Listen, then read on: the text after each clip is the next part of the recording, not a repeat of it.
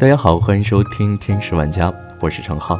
今天和朋友们分享的这篇文章来自公众号敌人六，题目叫做《约死群》，我想轻生，有没有一起的？前段时间在网上看到了一个热搜：父亲卧底约死群，解救多人。约死群，顾名思义就是在群里相约自杀。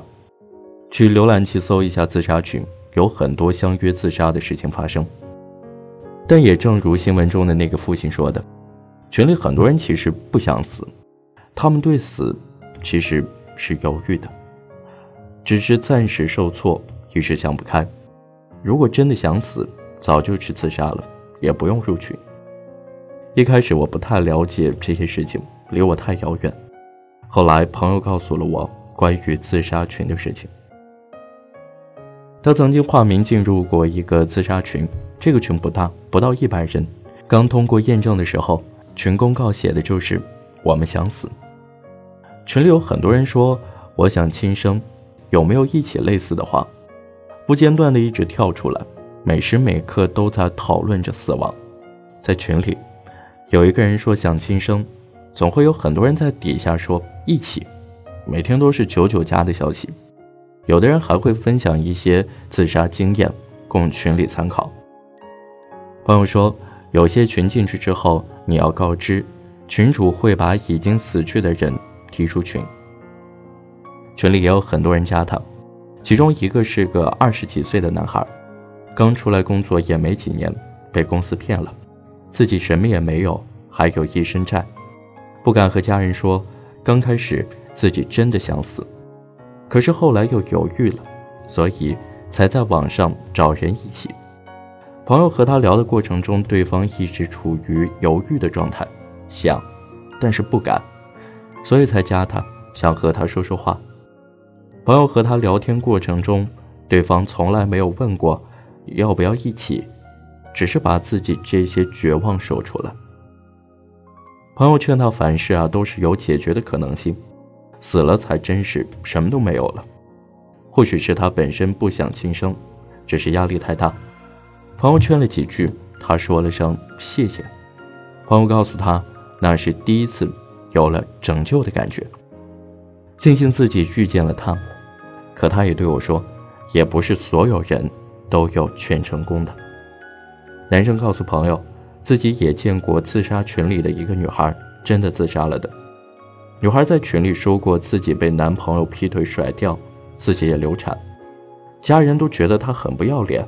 他觉得自己活着没啥意义，他经常会在群里说，打算自己喝药，每天都在说这个世界不要他。大概一个星期后，他就没再上线，头像一直是黑的。到后来，群主就把他踢了出去。男生说这样的事情有很多，有人被踢出去，也有新的人加进来。朋友加过一个在群里劝人不要轻生的人，他告诉朋友。从早上劝一个有自杀倾向的人，孩子的父母给他的压力过大，管束比较严，考试考得太差，想寻死。这个人说了很多很多，说到晚上，但对方还是没有什么感觉，还是想自杀。最后还说，如果你接着劝，我立马死。朋友家的那个人说，那时候真的有一种无力感，明明你有很多能力，但就是劝不了。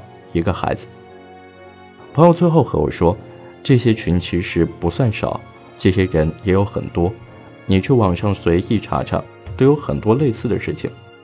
劝他们不去轻生是一方面，最重要的是，家人要正确的引导。我去网上查了一下，这样的案例确实有很多，很多案子中，这些人的年龄其实都不大，有的人和我一样大。但很多人其实并不是想死，只是想寻找帮助。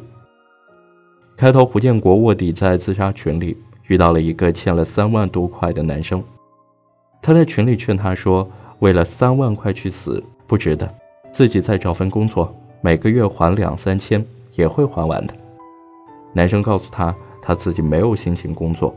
后来胡建国经常给他发消息，说一些日常。之后，男生就说自己打算找工作了，能不能给他二十块复印简历？胡建国转账后和他又聊了聊，后来，男生找下了工作，退了群，专心还债。有很多人进群，大多数是因为压力过大，或者在情感上受挫，没人帮助，只好进群，在这里找同类。朋友说，其实有很多想轻生的人，不过还是个在上学的小孩。